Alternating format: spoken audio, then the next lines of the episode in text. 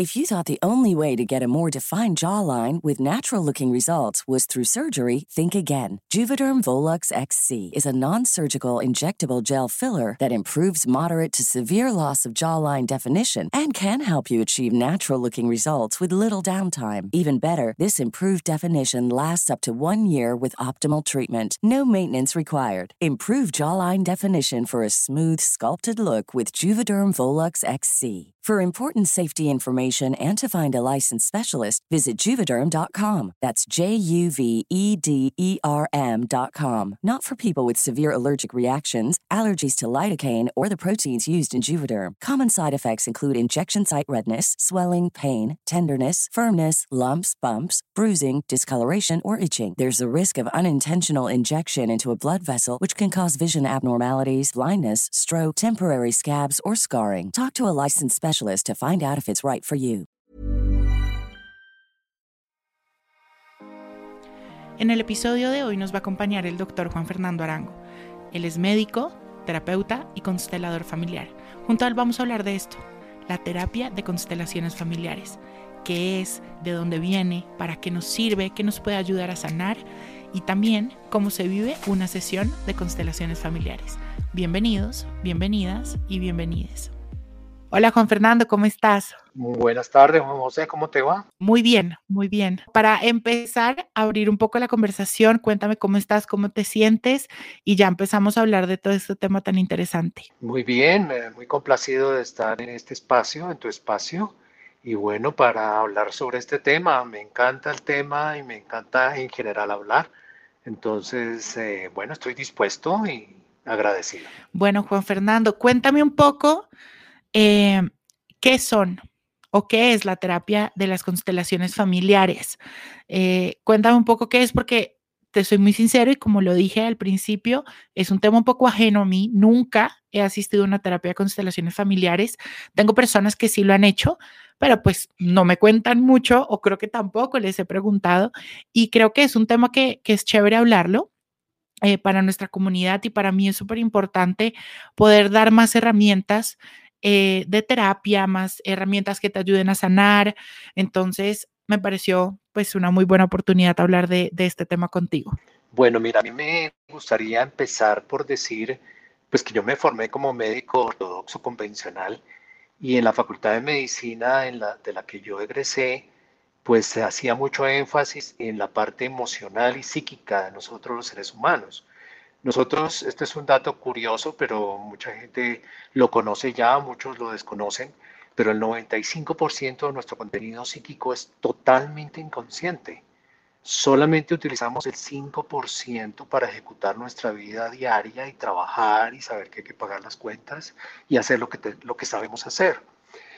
Entonces yo me inquieté desde la época en que yo era estudiante por el psiquismo, por esa parte psíquica y las constelaciones familiares pues tienen mucho que ver con esto. Yo partiría diciendo que nosotros estamos inmersos en un sistema familiar y no solamente heredamos las cargas genéticas que determinan que vamos a ser claros, altos, bajitos, sino que también heredamos todas las cargas energéticas. En el momento en que un óvulo y un espermatozoide se encuentran, realmente hay un entrecruzamiento de cromosomas que va a determinar toda esa parte genética, pero también es el encuentro de dos sistemas, el sistema del padre y el sistema de la madre, o el sistema de esa mujer y de ese hombre, o en fin. Entonces, todo lo que haya sucedido en ese sistema con anterioridad al inicio de esa relación entre estas dos personas va a determinar también esa relación.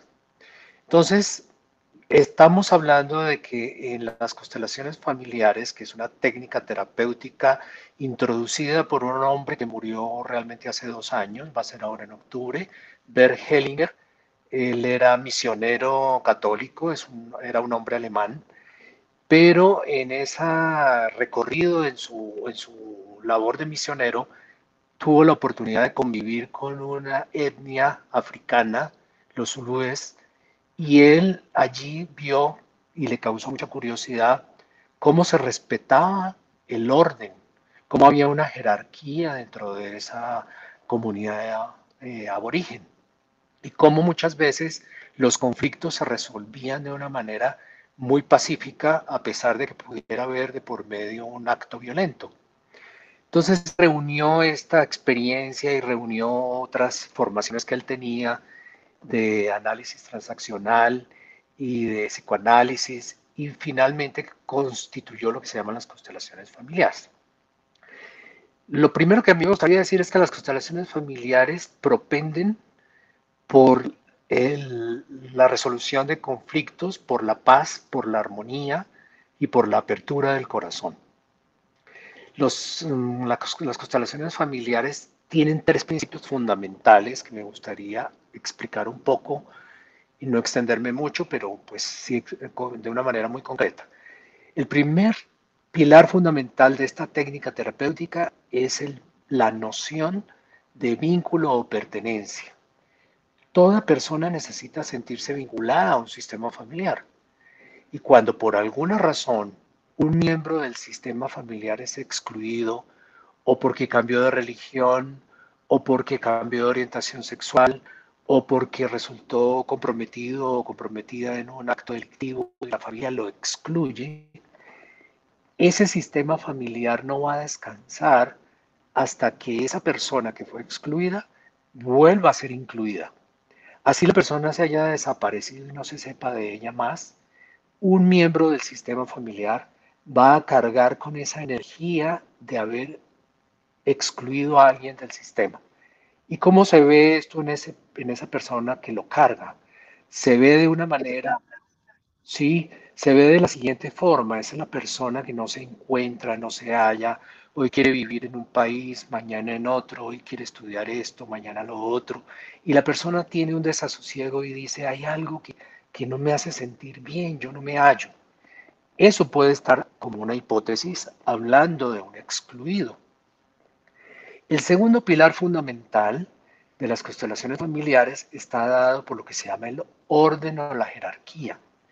En todo sistema familiar debe existe un orden y muchas veces ese orden se trastoca. No es lo mismo ser el mayor, el hijo mayor, que ser el de la mitad o que ser el hijo menor. El lugar que nosotros ocupamos en ese sistema familiar determina lo que está pasando con nosotros. Entonces, por decir algo, muchas veces, y esto es algo muy frecuente, el padre ausente o el padre que se murió, muchas veces el hijo mayor o la hija mayor toman ese rol de papá. Y pueden suceder cosas muy positivas alrededor de este hecho. Y eso pasa mucho, ¿no? O sea, y, te voy a contar, o sea, en mi familia pasa, por ejemplo, que yo sí veo que aunque mi hermano y yo, pues sí, aunque somos muy diferentes, eh, sí él tiene como una posición dentro de todas las dinámicas familiares diferente a la que yo tengo. Uno por su forma de ser, porque pues él, él por ejemplo, él no es tanto de, de entrar en conflictos y la cosa, yo sí, yo sí alzo mi voz para todo y entro en conflicto con todos, em, pero mi hermano no. Pero yo sí me he dado cuenta que en los últimos años en los que de pronto las dinámicas familiares han cambiado, él ha tomado, digamos que unos roles muy diferentes y también, o sea, lo vemos también, por ejemplo, en temas familiares, por ejemplo, cuando hablan de cosas de la empresa o cosas así, se ve como los mayores siempre son los que tienen un poquito más que ver ahí. Y en cambio los que vienen después no están tan metidos en esa dinámica. Exactamente, así es. Y muchas veces, pues, como te digo, suceden cosas muy positivas como que un hijo mayor que le tocó asumir ese rol por la razón que sea, pues se encarga de, patrocinar, de, de, empujar a sus hermanos, de ayudarlos muchas veces de manera emocional o económica. Y eso está muy bien, eso trae cosas positivas, pero no deja de ser un desorden porque él no es el papá, él es un hermano más. Entonces, ese, ese desorden que puede haber, o a veces al final de la vida de nuestros padres, cuando ya son mayores, o inclusive aún no siendo mayores, Muchas veces tenemos un papá o una mamá especialmente que se ha quedado atrapado o atrapada en esa, en esa etapa de la infancia. Entonces yo conozco perfectamente mujeres mayores que, que tienen, se comportan como niñas pequeñas y sus hijas o sus hijos pasan a ser a desempeñar ese rol de papá o mamá de esa mamá o papá. Ah, por eso nos dicen que, que siempre hay que hay que tener como muy resuelto eh, el tema de, de, la adultez y del ser adulto o no. O sea, de que hay etapas que obviamente el ser adulto no es que pues uno no puede dejar de tener un poco ese niño o esa niña viva dentro de uno, pero sí resolver la adultez, ok, ya todo me hace mucho más sentido para que también dentro de los sistemas todo pueda fluir. Mira, esto me lleva, esto que tú comentas me lleva a un, a un tema que se relaciona con constelaciones, indudablemente, porque es que aquí no podemos decir es que esto va por este lado y esto va por este otro. Realmente somos integrales, somos cuerpo, mente, alma, espíritu, emoción, psique, y eso está todo junto.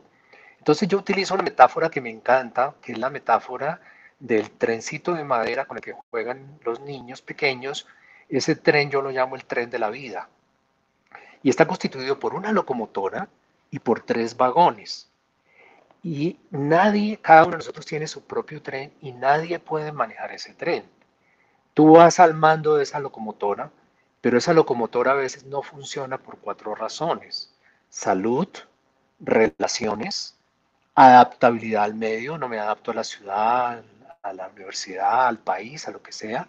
O finalmente todo lo que tiene que ver con el oficio que nosotros desempeñamos y el dinero que ganamos por ese oficio. Sentado a tu lado va como copiloto todo lo que te haya pasado a ti desde la adolescencia hasta ahora. En el primer vagón va todo lo que te haya pasado a ti desde que naciste hasta más o menos los 11 o 12 años que empieza la pubertad. Que te acuerdes o que no te acuerdes que haya sido una infancia extremadamente tranquila o terriblemente dolorosa, todo va allí y sea el momento para decir que todo lo que nosotros vivimos en esa etapa de la infancia deja una memoria celular. Eso queda inscrito en todas nuestras células. Ok, en el segundo vagón va todo lo que estuviese pasando en la vida de tus padres en el momento en que te engendraron. Todo lo que estuviese pasando particularmente en la vida de tu madre durante los nueve meses que estuviste en su vientre más todo lo que haya rodeado el momento del parto, de tu nacimiento, pues.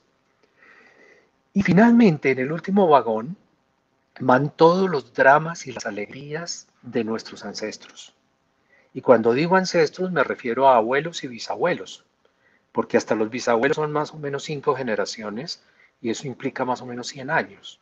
De ahí para atrás, pues por supuesto que hay mucha más historia, pero que logremos por lo menos hablar un poco sobre nuestros abuelos y nuestros bisabuelos, eso nos da muchas luces para también determinar o mirar qué está, qué no está funcionando actualmente en nuestra vida y cómo de alguna manera nosotros podemos estar influidos por esas dinámicas de nuestros ancestros. Entonces, esa es la metáfora que a mí me encanta porque a donde quiera que tú vayas, tú te vas con tu tren completo. Y como los seres humanos somos seres relacionales, nos vamos a encontrar con otras personas y es el encuentro de esos dos trenes. Y aquí hay algo fundamental que se refiere a lo de la adultez. Si somos realmente adultos maduros y trabajados interiormente, no podemos pretender que las personas con las que nos relacionamos vayan a darnos aquello que no nos fue dado en una, en una etapa particular de ese tren de vida, y más concretamente en la infancia. Y muchas veces de una manera totalmente inconsciente, nosotros le reclamamos a esas personas, particularmente nuestras parejas, aquello que no nos fue dado. Y eso es imposible. Nadie nos va a dar lo que no nos dieron. Entonces las constelaciones familiares tienen ese propósito también. Es un propósito de toma de conciencia, de poder ver qué es aquello que no está funcionando en mi vida y de qué manera eso se instaló en mí. Se instaló en mi memoria celular, se me instaló como una creencia, se me instaló como una conducta de vida. Entonces ahí va esta parte, ya llevamos dos pilares fundamentales para volver a nuestro tema central. El tercer pilar fundamental de las constelaciones es el equilibrio que debe haber en toda relación entre lo que yo doy y lo que yo recibo. Y cuando hablamos de esto, estamos hablando de las relaciones de amistad, estamos hablando de las relaciones de pareja, estamos hablando de las relaciones de ciudadano con el Estado, de las relaciones de amistad. Y cuando decimos 50%, es decir, que debe haber un equilibrio entre lo que yo doy y lo que yo recibo, no nos estamos refiriendo únicamente a lo económico, por ejemplo, en una relación de pareja. No se trata de que yo pongo 500 mil y tú pones 500. Se trata de que en la medida en que yo doy algo, puede ser algo mm, que no sea dinero, voy haciendo que la otra persona da un poquito y yo vuelvo y doy y la otra persona da un poquito. Pero cuando eso no funciona así, cuando yo doy y doy y doy en una relación y no recibo nada, o por el contrario, yo recibo, recibo, recibo y no doy nada, esa relación termina por tener un fracaso finalmente. Entonces, ese esos son los tres pilares fundamentales. Vínculo o pertenencia, orden o jerarquía, eh, equilibrio entre lo que yo doy y lo que yo recibo. Ok, y Juan Fernando, te tengo entonces ahora una pregunta y es, ya entendimos qué son las constelaciones, cómo nacieron, eh, cuáles son sus pilares, pero me gustaría que habláramos un poco de cómo se vive una sesión de constelaciones familiares, para qué me sirve, en qué momento de la vida cualquier persona que nos esté escuchando lo puede buscar o puede considerar esta terapia. O sea, ¿qué, qué me puede ayudar a sanar? ¿Qué me puede ayudar a desaprender? Porque entiendo que las constelaciones nos pueden ayudar mucho a desaprender también ciertas cosas que traemos de nuestra familia y que queremos mejorar un poco, como romper patrones. Entonces, hablemos un poco de eso. Ok, a mí me gustaría para introducirnos en este tema hablar un poco de la conciencia. ¿Qué es la conciencia? Para mí la conciencia es el resultado de dos vectores. Una conciencia que llamamos intelectual, que, ¿qué quiere decir? Quiere decir que el ser humano necesita entender, para eso tenemos la mente. Entonces yo necesito entender qué hay detrás de lo que yo estoy viviendo, de lo que no está funcionando en mi vida sería la pregunta del por qué. Aunque las preguntas del por qué pues, pueden tener muchísimas respuestas y a veces no hay respuestas, sí es necesario entender cuál es la dinámica que está detrás de esto. Y el segundo vector que constituye la conciencia es una conciencia sensorial, es una conciencia de sensibilidad. Y cuando digo esto me estoy refiriendo a lo que decía hace un momento. Estamos inmersos, o mejor, en nuestro cuerpo físico está toda la memoria celular de todas las vivencias que tuvimos. Entonces, si yo desde el adulto que soy hoy puedo ir a visitar una dinámica, a visitar, una, una, a visitar mi historia, a ver mis dinámicas, las puedo entender, pero al mismo tiempo me permito sentir una emoción, entonces yo ahí, en ese punto en que se entrecruzan esos dos vectores, lo llamamos conciencia. Porque resulta que hay algo muy particular y es que los seres humanos no queremos sentir las emociones. Hemos aprendido desde niños que hay algo malo con las emociones. Y las emociones son mecanismos o estrategias de supervivencia. Si no fuera por las emociones, no estaríamos vivos. Sí, es algo, justo lo hablábamos en otro episodio, Juan Fernando, y hablábamos de eso, de que realmente desde pequeños, o no hablamos de las emociones realmente, o nos enseñan cinco básicas cuando hay un millón de emociones y estamos siempre pensando en ponerle etiquetas, ¿no? De que esta emoción es buena, esta es mala, no puedes sentir esto, no puedes sentir lo otro. Y realmente lo que tú dices es cierto, las emociones están y están para algo y en cierta forma nos dan señales de que hay algo con nuestro entorno que está pasando. Punto. Eso es, lo que vienen a ser las emociones. Entonces me parece chévere que, que digas eso. Y hay algo muy importante para complementar lo que acabas de decir, y es que las emociones son reacciones físicas. Cuando hay una emoción hay una descarga de neurotransmisores y de hormonas que te permiten manifestar esa emoción en el cuerpo. Entonces todos hemos sentido el nudo en la garganta, la opresión en el pecho, el hueco en el estómago, el empuñar los, los puños, las manos cuando tenemos rabia, en fin, hay una expresión corporal. Entonces, volviendo al tema de las constelaciones, quisiera decir que uno constela un tema que le esté afectando aquí y ahora. Puede ser un tema de salud, puede ser un tema de relaciones, puede ser un tema de trabajo, puede ser un tema de dinero, puede ser un duelo, puede ser un, eh, un, aspecto de mi vida que no me gusta, puede ser una fobia, un miedo, en fin, uno puede constelar todo lo que a uno lo afecte en este momento. ¿Y cómo se hace una constelación? Una constelación se hace básicamente de dos formas. Bueno, hay muchas formas, pero realmente dos generales. Una individual, una constelación individual o una constelación grupal. ¿De qué se trata esto? Se trata de lo siguiente, ahí nos metemos un poco en la física cuántica y hay que decir que todos estamos cobijados o inmersos en lo que se llama el campo morfogenético, que Jung lo habla como el inconsciente colectivo. Es decir, hay una información que nos es común a todos y que nos conecta de una manera muy amplia a toda la, raza humana. Entonces, te voy a contar primero la constelación grupal. Una constelación grupal se hace, como su nombre lo indica, con personas que no se conocen entre sí en lo posible. Tú tienes un tema para constelar, por decir eh, una mala relación con tu mamá. Entonces, eh, dentro del grupo de personas que asisten a una constelación grupal, yo como constelador le voy a pedir a ese consultante que elija dentro de los asistentes una persona que lo represente a él como consultante y una persona que represente a su mamá. Estas dos personas se van a ubicar en el centro de un salón y yo como constelador les voy a pedir que se dejen sentir en su cuerpo, que se dejen sentir en sus emociones, que se dejen sentir en sus impulsos a moverse hacia determinada dirección. ¿Y qué va a suceder? El momento en el que el representante entra a ese espacio, al centro de ese salón, el campo de información del sistema familiar del consultante está instalándose en los representantes en ese momento. No se trata de una posesión, no se trata de invocar los espíritus, no se trata de ninguna sesión esotérica rara.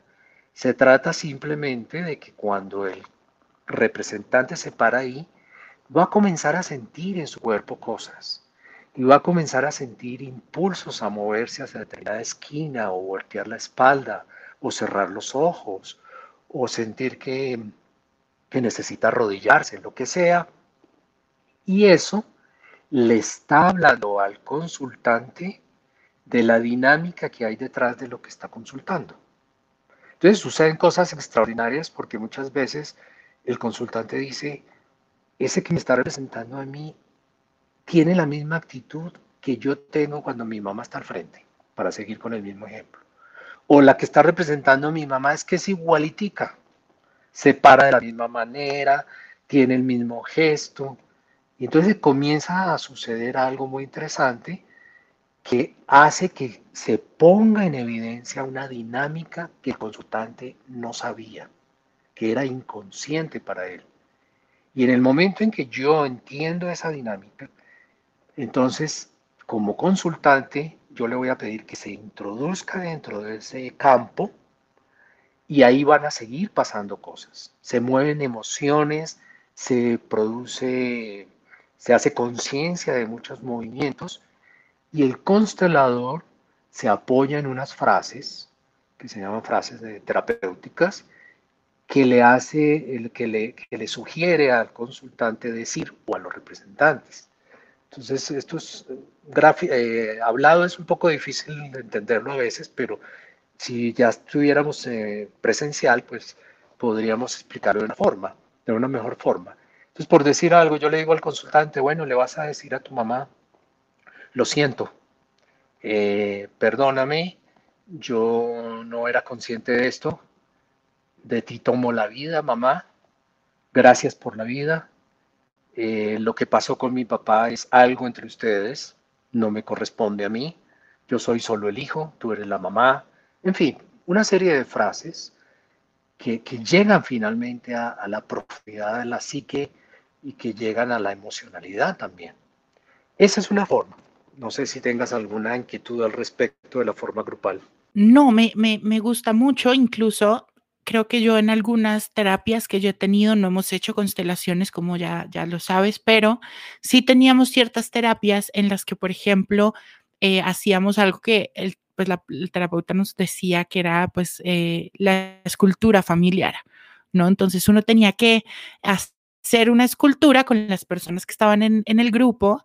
Eh, poniendo a sus mamás, pues a todas las personas que hacían parte de la familia de uno y las personas también contaban cómo se sentían y pues obviamente después de uno, de ahí acompañado de otras terapias, eh, se daba cuenta de muchas cosas, ¿no? Entonces, por ejemplo, si uno ponía al papá muy lejos de uno, quería decir pues que uno no lo quería tan cerca por esto y por esto y por lo otro, entonces ya te daba muchas pautas para empezar a trabajar. Entonces me parece, me parece muy chévere. Estoy un poco callado porque realmente me interesa mucho este tema y, y bueno, en verdad, me, me, gusta escucharte mucho. Bueno, mira, las constelaciones grupales, obviamente por efectos de la pandemia, no las hemos vuelto a hacer. Yo trabajo, pues hacíamos antes de la pandemia un taller de constelaciones al mes, un domingo. Eso es una sesión que dura desde las 9 de la mañana hasta las 5 de la tarde y que se hace con un grupo de 10, 12, se hacía con un grupo de 10, 12 personas.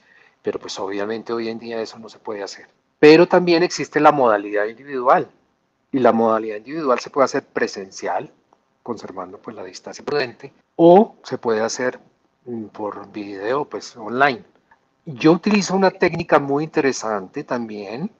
Yo combino varias técnicas. Yo soy médico convencional, homeópata, mm, constelador familiar y bueno, otras cosas, pero yo digo que soy de lo más impuro, porque no soy purista en nada.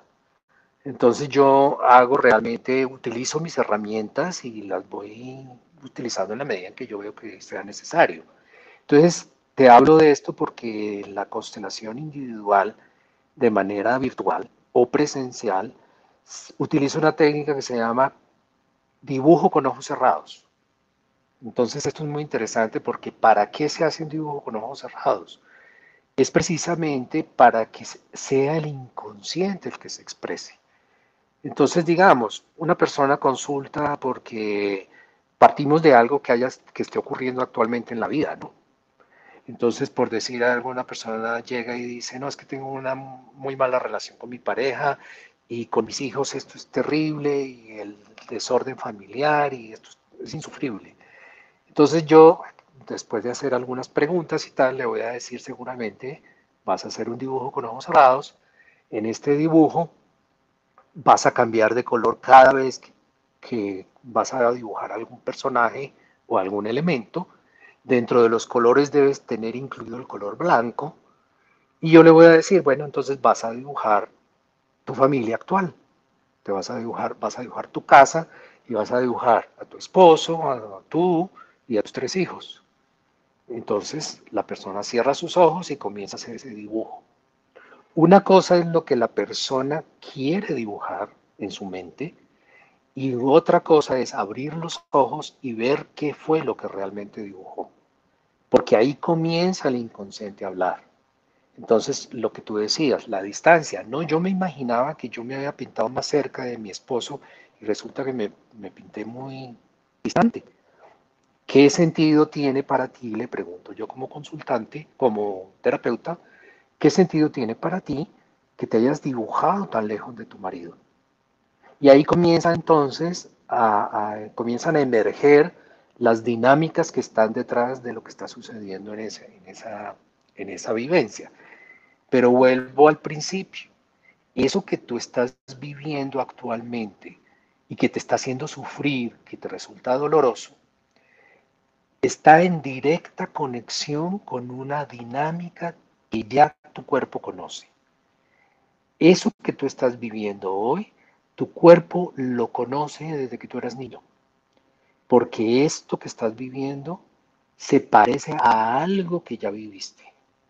No necesariamente igual, pero por ejemplo, la noción del abandono, de la humillación, de la vergüenza, de la culpa, del miedo, de la rabia no, expresada, todo eso nos va a remitir finalmente a la infancia.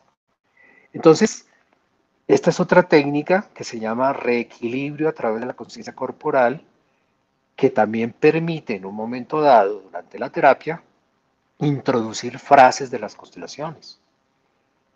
Entonces es como una variedad de herramientas. Yo tuve un profesor dentro de la carrera de medicina que me enseñó que el médico debería ser como un eh, tarot, no como un tarotista, como un, jugador de cartas, donde el paciente o el consultante llega con un tema y tú como terapeuta tengas la posibilidad de abrir un abanico de cartas que son tus herramientas. Entonces yo hoy voy a utilizar esta y a los 10 minutos yo veo que puedo meter otra herramienta que yo conozco y que finalmente lo que se busca es que el paciente se empodere, el consultante se empodere, porque es que el poder y el conocimiento de lo que está viviendo la persona la tiene es esa persona. Yo como terapeuta solamente acompaño, doy posibilidades, hipótesis, muestro caminos, pero pues definitivamente el propósito de, una buena terapia es acompañar nomás.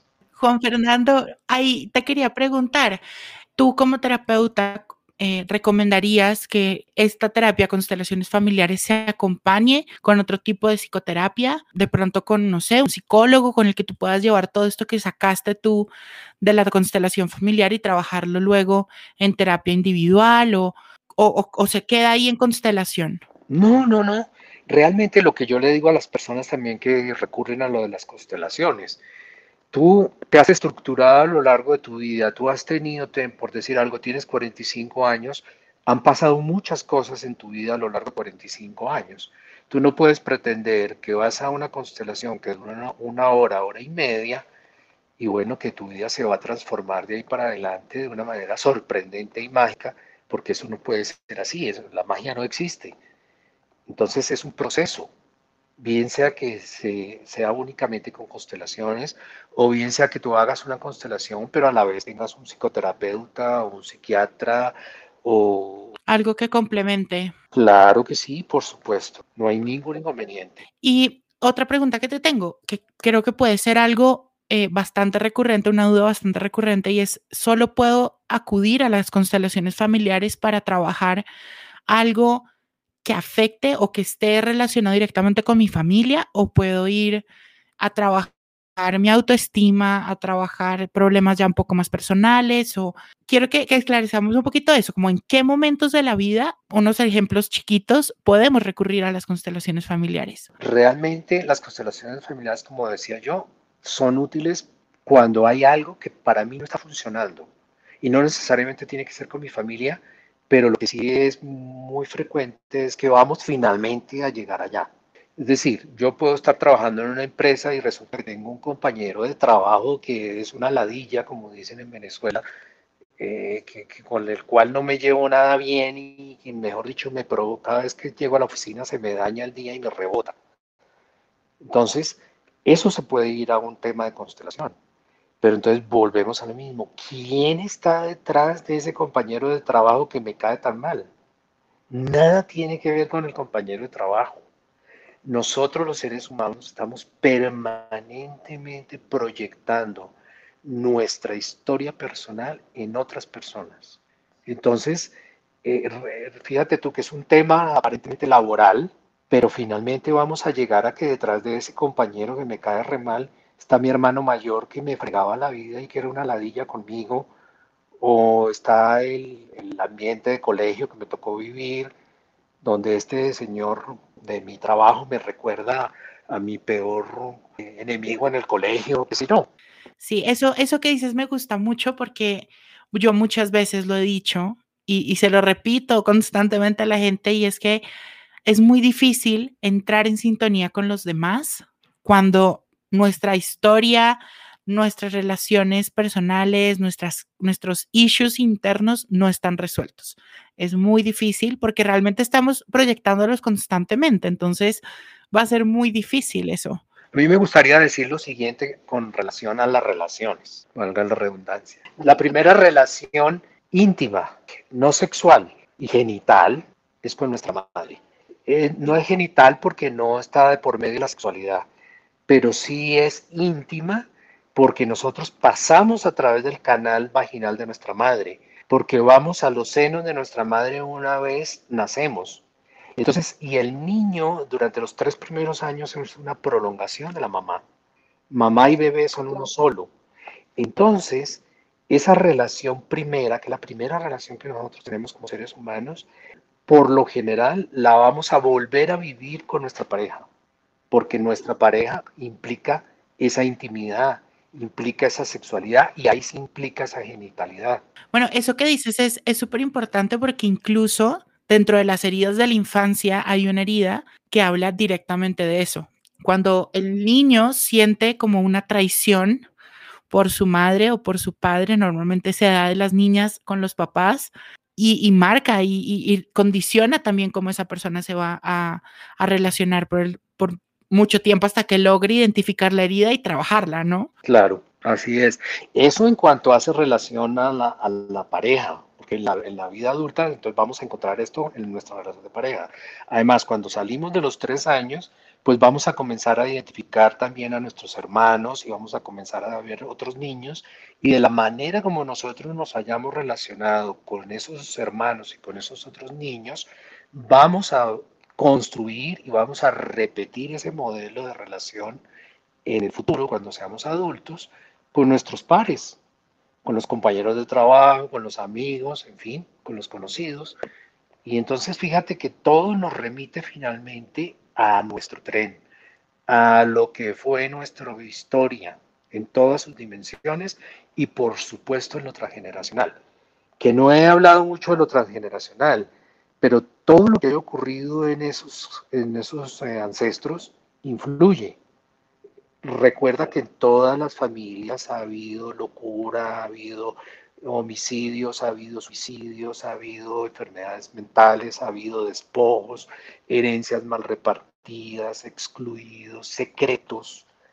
Entonces fíjate que todo lo que haya podido ocurrir allá atrás, atrás, atrás, puede también determinar lo que está pasando con nosotros. Porque los dramas transgeneracionales que no se resolvieron quedan encriptados, por decirlo de esa forma, en el psiquismo del sistema familiar. Y generaciones adelante, un miembro del sistema va a repetir esa historia, puede que de otra manera, pero el fondo es el mismo, y eso no se ha solucionado. Entonces las constelaciones familiares también se ocupa de lo transgeneracional, por supuesto. Bueno, no, yo quedé encantado con esto, ya entendí muy bien qué son las constelaciones familiares, para que nos sirven. Me gusta mucho que tiene mucho que ver eh, con todo el tema de las heridas de la infancia y de regresar un poco a eso que fuimos para poder ser muchísimo mejores, ¿no? Eh, Juan Fernando, muchísimas gracias por tu tiempo, por acompañarnos. Eh, gracias por todos esos consejos que nos diste a todos con, con todo este tema de las constelaciones y eso tan lindo que nos dijiste que realmente hay que cuidar nuestra historia, lo que fue, lo que es y lo que va a ser. Creo que es muy importante. Bueno, pues yo te agradezco a ti mucho la invitación, Juan José. Ha sido un placer y qué rico, me encanta, me encanta hablar de estos temas. Y sobre todo de, de sembrar esa conciencia, que es lo más importante. Recuerden que toda la información de Juan Fernando va a estar en nuestro newsletter semanal, así que ahí lo pueden encontrar y no siendo más, te mando un abrazo muy grande, Juan Fernando. Muchas gracias. Lo mismo, José, para ti. Muchísimas gracias por tu invitación y saludos para toda tu audiencia.